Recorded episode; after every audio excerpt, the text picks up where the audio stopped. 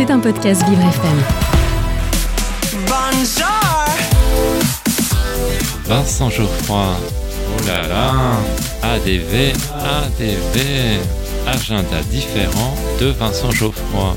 Mon rendez-vous extraordinaire. Et, et oui, qu'est-ce que vous croyez? Je suis unique.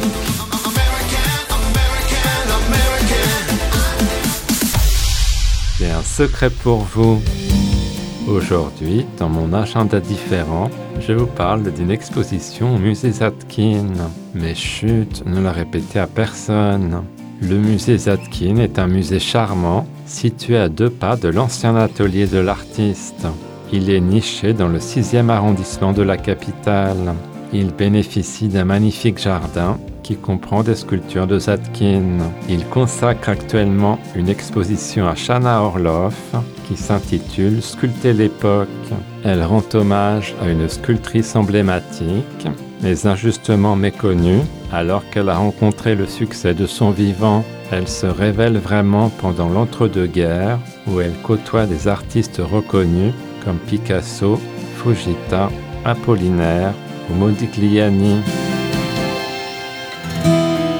serait immergé dans son œuvre. Il s'en dégage un sentiment de force et de liberté. Une centaine de ses créations sont exposées, notamment des portraits qui sont sa marque de fabrique. Je les ai trouvés très vivants. J'aime le regard sensuel de l'artiste. Elle s'est attelée à immortaliser le corps féminin. Elle nous fait aussi partager sa vision de la maternité.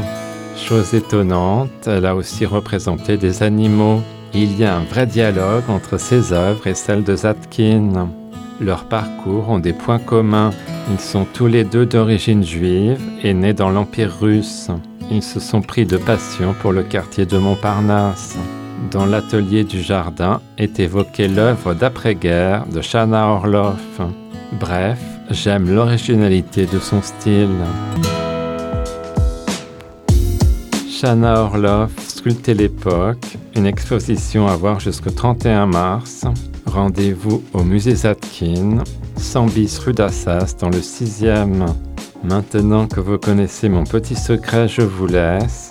Je vais me faire un tatouage en guise de cœur. Bisous les amis. À demain.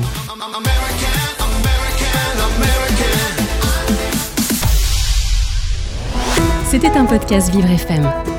Si vous avez apprécié ce programme, n'hésitez pas à vous abonner.